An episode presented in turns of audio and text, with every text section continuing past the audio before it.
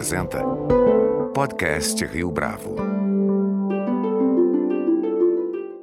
Este é o podcast Rio Bravo, eu sou Fábio Cardoso. Faz tempo que os criptoativos deixaram de ser um assunto do futuro distante. Afinal de contas, se hoje em dia até mesmo os clubes de futebol brasileiro têm apostado nesse mercado como fonte de receita, baseando-se no engajamento dos seus torcedores, não é exagero afirmar que tais ativos já foram incorporados por uma parcela considerável dos investidores. No entanto, restam algumas dúvidas e a principal delas envolve regulação. E para falar a respeito dos criptoativos e das questões envolvendo regulação, no podcast Rio Bravo desta semana, nosso convidado é Fernando Mirandês Gomes, sócio de Pinheiro Neto Advogados, onde ele atua principalmente na área de instituições financeiras e meios de pagamento. Fernando Mirandês Gomes é formado em Direito pela Universidade de São Paulo e tem MBA pela Wharton School da Universidade da Pensilvânia. Fernando Gomes, é um prazer tê-lo aqui conosco no podcast Rio Bravo. Muito obrigado pela sua participação. Prazer é meu, Fábio. Muito legal estar aqui falando com vocês. Esse podcast que já é tradicional aí. Vamos ver se eu consigo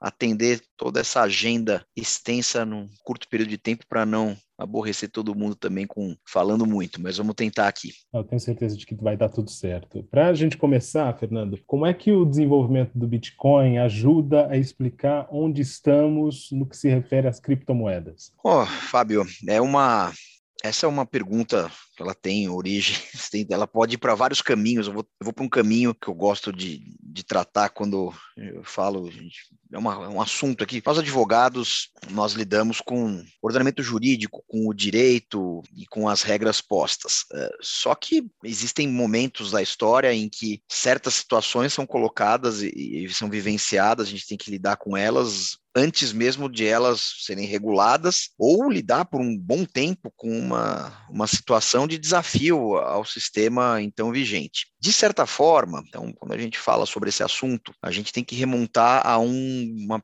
não digo uma quebra de paradigma, mas pelo menos a um desafio de paradigma, que é o seguinte desafio a partir do momento em que surgem as criptomoedas e o Bitcoin sendo o principal expoente dessa, dessa revolução, você está passando por um momento de desconfiança no Estado como fiador da economia. Essa é uma coisa já colocada em literatura, porque Bitcoin e criptomoedas em geral surgem a partir da crise de 2008, com a grande desconfiança, grande crise bancária internacional, em que o sistema passou a ser questionado como uma coisa que, que, pudesse regular as relações econômicas no mundo, e o Estado, como o monopolista da, das moedas e o conceito de moeda é um conceito clássico que se estuda não só em economia, mas também em direito, sem todos os. Não vou tentar entrar aqui no mérito de economistas que existem economistas que estudam isso ah, com muita profundidade sendo Gustavo Franco um deles, o principal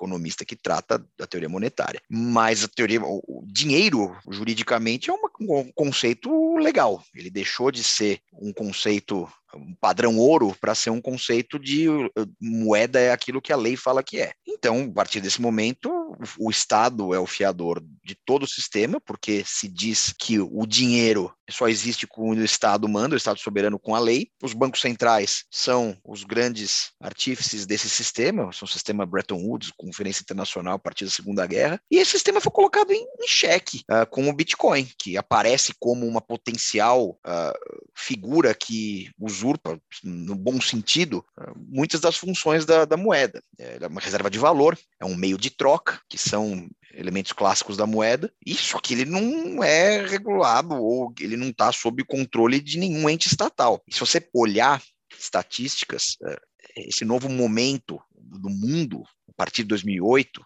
nós temos uma situação interessante em que o Estado ele está em desconfiança. Então as pessoas confiam mais na tecnologia, nas grandes empresas, nas big techs do que estado, no Estado. Então você tem uma confluência de fatores que fazem com que o Bitcoin se popularize que tantas outras coisas surjam a partir daí. Os desafios e onde estamos para uma pergunta aberta de, de propósito para poder fazer toda essa volta para chegar, então é basicamente uma questão de eh, Bitcoin é um, um, valor mobiliário, é uma moeda, não é? É regulado, não é? Países em que isso é regulado, não é? É uma alternativa de investimento? O que, que significa todas essas criptomoedas? Isso é uma grande fraude, não é? Isso tem valor, não tem? Então, algumas conclusões básicas para aqui para o Brasil nesse momento que a gente está. Bom, basicamente dá para dizer que do Bitcoin do, da tecnologia que, sem entrar muito no mérito, tem muita gente que fala muito bem a respeito do que é exatamente essa, esse Bitcoin, de onde ele extrai valor, o que é a mineração, que é um sistema colaborativo a partir do qual soluções de problemas te geram um valor, que é o Bitcoin, em linhas muito gerais. O que dá para dizer é que, uh, certamente,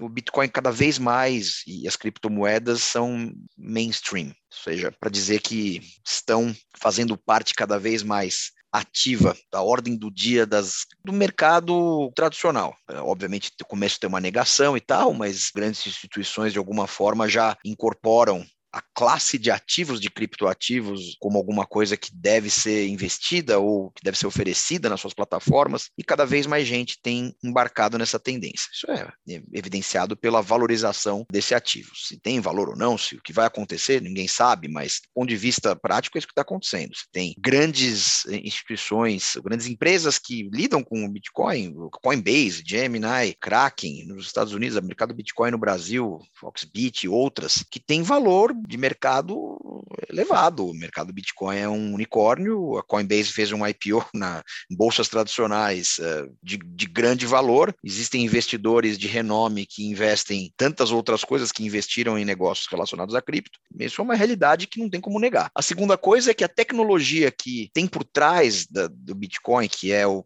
o, blockchain, o registro distribuído e essa nova forma de você fazer transações e registrar operações é talvez o grande segredo dessa história toda e as aplicações desse sistema tecnológico está por trás, de quem estuda isso, e, o Bitcoin está registrado nesse modelo e tantas outras. Só que as aplicações disso para o jeito de fazer negócios, elas podem ser inúmeras. O próprio Banco Central e outras autoridades dizem que tem interesse em, em explorar cada vez mais e, e autorizar, pelo menos curto prazo, iniciativas que de alguma forma operem através dessa tecnologia. Isso é uma coisa que você tem aplicações para registro de, de valores mobiliários, para câmbio, registros de propriedade, enfim. Se o blockchain e a tecnologia por trás é capaz de resolver uma questão da propriedade, da posse desse ativo valioso que é o Bitcoin, é, de uma forma descentralizada, 24 por 7, etc. As aplicações disso para sistemas que funcionam só em horário comercial e etc., registros que dependem de papel e coisas desse tipo, são inúmeras e não vou me estender muito aqui porque o valor de toda essa história pode estar nisso, a gente vai acho que tratar desse tema mais para frente. E por fim, a gente está numa situação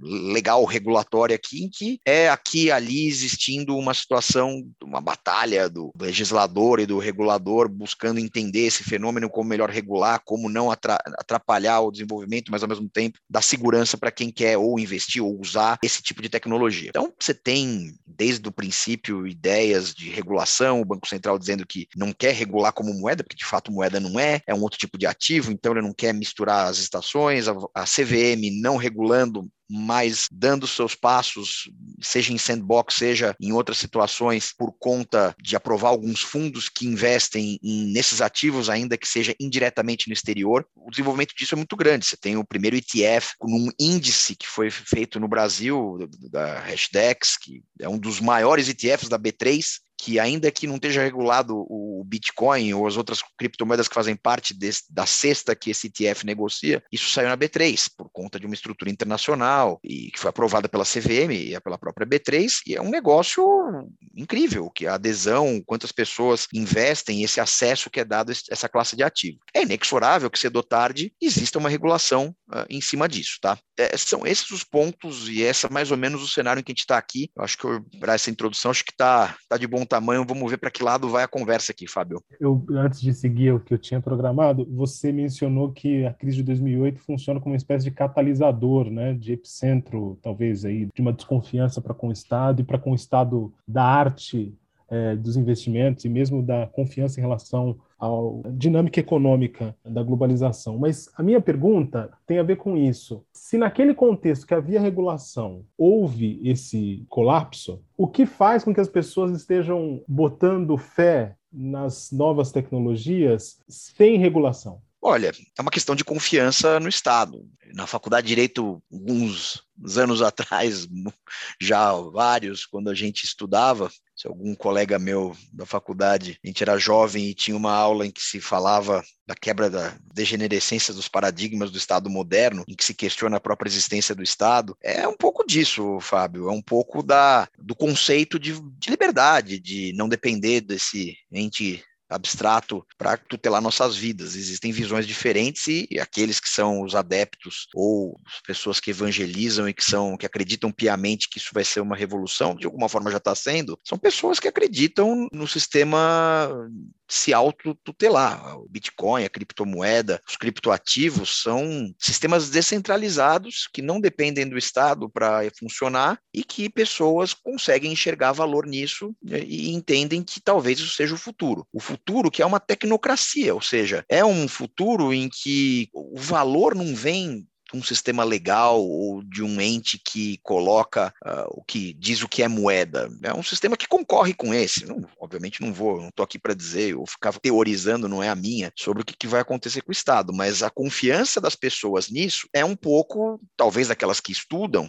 que isso é estamos diante de uma revolução e que existe um valor tremendo nisso. Obviamente que, e a gente acaba vendo isso, esse lado aqui no escritório, tem dois tipos de coisa que acontecem em relação a isso. Tem gente séria que olha, investe, faz os seus produtos e usa a revolução para crescer, para fazer negócios sérios, legítimos, existem os que aproveitam dessa revolução para fazer o, coisa errada, para fazer pirâmide, para fazer usar tecnologia ou esse modelo que não tem uma tutela do Estado para enganar as pessoas. E aí você tem aqueles que confiam e investem porque acham que vão ganhar muito dinheiro. Isso não tem milagre. Óbvio que quem investiu cedo em criptomoeda teve um, uma valorização fenomenal do, dos seus investimentos, mas assim, não tem milagre, não tem promessas. Então tem muita gente que acabou caindo nisso. Vou contar uma história, eu falei recentemente eu fiz umas duas palestras sobre isso e eu volto para um tema que eu, eu acabei tendo o privilégio de falar no primeira versão, na primeira Brasil de Silicon Valley, que foi uma conferência organizada lá pelo, pelos estudantes brasileiros de Stanford, Berkeley, lá do Vale do Silício. É, eu fui convidado para falar sobre esse assunto e eu acabei tendo uma conversa com o Ted Rogers, que é um, um dos pioneiros nesse mercado, fundador da Apple, que é um acabou sendo comprada por uma dessas grandes, não lembro quem, que fazia storage de criptomoeda, que fazia armazenamento. E eu perguntei para ele, Ted, você não se preocupa não que Bitcoin ou criptomoedas, criptoativos e economia digital baseada em cripto e distributed ledger não vai ficar, nunca vai ser mainstream por conta de se usar muito para crimes, para usar para resgate de, de hackers e, e, coisas desse tipo. Se usa muito isso para fazer coisa errada ainda, pirâmide, farol do Bitcoin, essas coisas. O que, que você tem a dizer sobre isso? Ele falou assim: quando o automóvel foi criado, o automóvel era usado principalmente por bandidos que iam roubar banco lá no Velho Oeste e tal, nos primórdios. Imagina se proibissem o carro. Outro dia falaram também que a mesma coisa em relação ao telefone, ao celular, ao WhatsApp. Então, a bem da verdade, toda tecnologia nova vai atrair da mesma forma, pessoas sérias e pessoas não tão sérias assim. Então, é, esse caldo é que daí que se extrai valor, daí que as pessoas confiam. E a partir desse momento, a gente tem que começar a entender como, para que lado vai regulação, para que lado vão os governos. O Brasil ainda que não regule, tem projetos de lei que buscam tentar dar um pouco de, de, de conforto e segurança para quem investe nisso. O Brasil, já há alguns anos, isso acabou mudando com esse novo boom da Bolsa, mas tinha mais investidor de criptomoeda do que na, na Bolsa de Valores do Brasil. Isso é, é uma coisa maluca. O Brasil é um país, por conta também, a, a Bolsa, obviamente, se modernizou, tem muitas coisas novas lá, mas não, é, não tem o desenvolvimento de outros países e mesmo a cultura de se investir em Bolsa de Valores. De alguma forma, o, o Bitcoin e esse investimento meio misterioso em criptomoedas tomou o lugar de ativos alternativos de alto crescimento, de alto risco, volatilidade, que em outros países, é, historicamente, foi ocupado pelo ativo, pelo, pelos equities, pelos, pelos valores imobiliários negociados em bolsa. É uma questão muito interessante, mas são esses os elementos, Fábio. É, você acredita que o surgimento de mais moedas ou de mais criptomoedas, em comparação à abertura da bolsa para o investidor tradicional, fez com que mais pessoas se interessassem por esse tipo de criptoativos em detrimento dos investimentos mais tradicionais? Eu acredito que sim. Acho que os próprios números do Hash 11, que é o primeiro ETF, o fundo que é negociado em bolsa, mostra isso. Você tem os fundos já distribuídos em várias plataformas de gestoras como QR, como Hashdex, que tem também o mesmo popularidade. Você tem alguns produtos que são não tão expostos às criptomoedas, que é um, uma mistura tanto de criptomoedas como de criptomoedas com ativos tradicionais, que dão uma amortecida nas volatilidades e tal. Agora, sem sombra de dúvida que você tem uma série de produtos que tem algum tipo de chancela regulatória, porque são de gestoras reguladas, administrados por casas que são reguladas, pelo menos aqueles que têm algum tipo de receio de entrar nesse, entre aspas, velho oeste, do alto risco, alto retorno, certamente essas pessoas tiveram um acesso muito mais fácil a, a esse tipo de ativo bem, sem contar seus, seus agentes autônomos, gerentes, porque você tem banco de primeira linha, todo tipo, participando dessas ofertas. Aquele o gerente te liga oferecendo algum tipo de coisa, você pergunta para ele, tá lá no menu o investimento que tem exposição em cripto. Não há nenhuma dúvida do ponto de vista do que a gente vê e do que a gente ouviu e do que se sabe de números, que essa nova geração que aconteceu de dois, três anos para cá, de produtos regulados, empacotados com exposure, com exposição em cripto, aumentar o número de pessoas que investem no setor e pode ser o primeiro passo para quem quiser ser mais ativo e talvez ter exposição direta com várias bolsas de, de cripto ou plataformas brasileiras e estrangeiras que se instalaram no Brasil e oferecem um serviço seguro de qualidade. Como é que nesse contexto surge Ethereum e, os, e como é que a gente pode definir aqui para o nosso ouvinte os smart contracts? Olha, Ethereum é um outro tipo de criptomoedas, assim, nem sei dizer quantas tem, e você tem todo tipo de coisa que surge, coisa que explode de uma hora para outra, em termos de. Tem moeda que surge todo dia, coisa baseada em videogame, realidade virtual, metaverso. Mas o Ethereum é, acho que dá para dizer que é a segunda mais popular criptomoeda. Ele está no índice da Hashdex, que é um índice que também é administrado pela Nasdaq, e ele é um, ele surgiu diferentemente dos Bitcoin que o, o, Satoshi ninguém sabe quem é e tal, supostamente quem criou, se é uma pessoa, se é um grupo, se existe, não existe. Esse o Ethereum tem uma pessoa lá, Rússia, de um desses países da ex-União Soviética que o sujeito criou o sistema Ethereum. A nomenclatura é o, o sistema Ethereum e a criptomoeda que a partir dele que é um sistema também de registro distribuído, a, criptomoeda dele é, é, o Ether, que tem uma valorização bastante importante também, e é um outro tipo de ativo que muita gente estuda e tem gente que diz que também é, vai ter um, um valor no futuro por conta das particularidades do sistema. E aí, a partir daí, várias outras coisas surgem, Fábio. Por exemplo, lembra que eu falei sobre o que a tecnologia que está por trás, as manifestações mais óbvias delas são, são os ativos, né? Eu não vou me atrever aqui a falar de coisa que eu não entendo que é a tecnologia por trás. Eu ouço falar e tento repetir até a profundidade que eu consigo aguentar, é, que é esse sistema de registro distribuído descentralizado, blockchain, link to link, que são essas coisas. Uma das aplicações interessantes dessa tecnologia é o que você tocou dos smart contracts, que, em linhas bem gerais, ele traz para contratação, que é uma das aplicações da tecnologia, uma automação. O smart contract nada mais é do que um programa, uma transação, um protocolo, cujo objetivo é automaticamente assinar ou controlar um documento que gera obrigações legais. Então, em vez de você ter um contrato que você assina, um, um smart contract, ele, através da tecnologia, ele se auto-assina, se auto se torna vinculante entre as partes por conta de ações de, desse protocolo, e a partir daí ele gera, ele gera uma eficiência na contratação que você não tem hoje dos métodos tradicionais, mesmo assinaturas digitais. É a tecnologia gerando obrigações legais que são vinculantes entre as partes através desses protocolos transacionais não sei se eu falei grego, mas é basicamente como se você tivesse colocando no contexto de transações todas programadas um contrato no meio. É isso. Por que é que de repente você já disse aqui que as novas tecnologias elas se impõem numa velocidade estonteante? Como é que de repente todo mundo começou a falar de NFT? O NFT é uma outra aplicação disso. Nossa advocacia e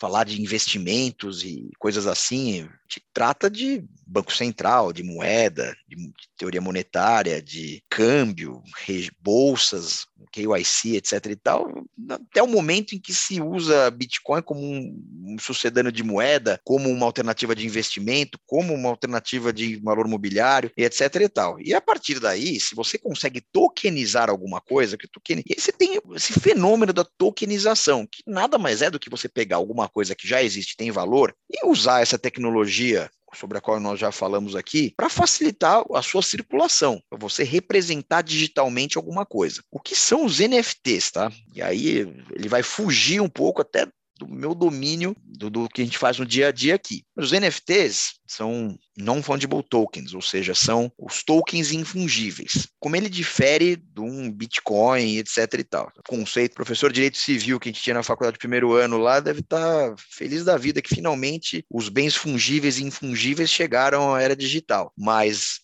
Enquanto você tem bens fungíveis, ou seja, trocáveis entre si, um Bitcoin do Fábio é o mesmo que um Bitcoin do Fernando, ele não tem uma característica especial, mas ele é um token, ou um token do Vasco da Gama, de direito de solidariedade, ou um token de um determinado pool de precatórios, eles são trocáveis entre si, que é uma característica inerente da moeda. A moeda é um bem infungível, é um bem fungível, portanto, o dinheiro que você coloca no banco, ainda que num contrato de depósito, ele volta para você, mas não é o mesmo dinheiro, porque eles são fungíveis, então é outro dinheiro, são depósito irregular ou depósito bancário. O dinheiro que você pega é de mesma espécie e qualidade, mas não é aquele mesmo dinheiro, né? Quando você tem um bem infungível, ele é único. E os NFTs nada mais são do que tokens que têm essa característica da infungibilidade. Então, quais são as aplicações de, um, de tokens infungíveis? Cards de beisebol de colecionador, pedaços de obras de arte. Outro dia vi que saiu por meio de, de NFTs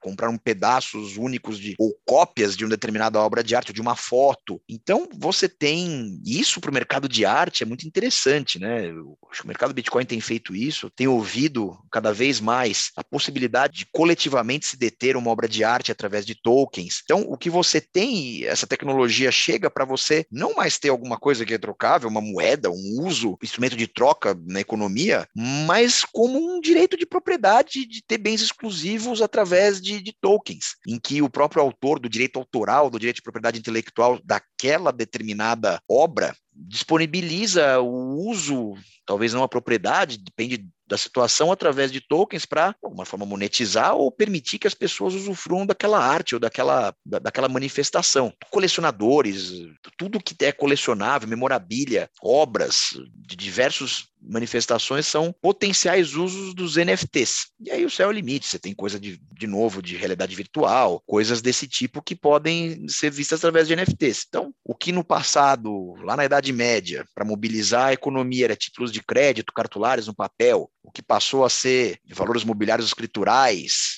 agora você tem uma nova forma da coisa se da propriedade se definir. Para que lado isso vai, a gente não sabe, mas a gente está vendo a coisa andar muito rápido. A gente tem que estar preparado para tentar aplicar toda a nossa o ordenamento jurídico, os clássicos conceitos para essa nova realidade até que se torne impossível e novas leis têm que vir para determinar como que vai ser a disciplina disso, que senão dá briga. Então é basicamente por aí os NFTs. Uma última pergunta, Fernando, até que ponto esse ambiente de Decentralized Finance tem imposto um desafio intransponível para as instituições financeiras tradicionais? Olha, Fábio, isso é uma pergunta que eu não vou ter a pretensão de respondê-la. O máximo que eu posso colocar é algumas impressões sobre o que a gente tem visto, conversado e etc. Então, como você deve imaginar, nós temos aqui uma, uma situação em que tudo isso que a gente falou, eu acho que de alguma forma a gente conseguiu tocar em todos esses pontos, como começa, para onde vai, quais são os,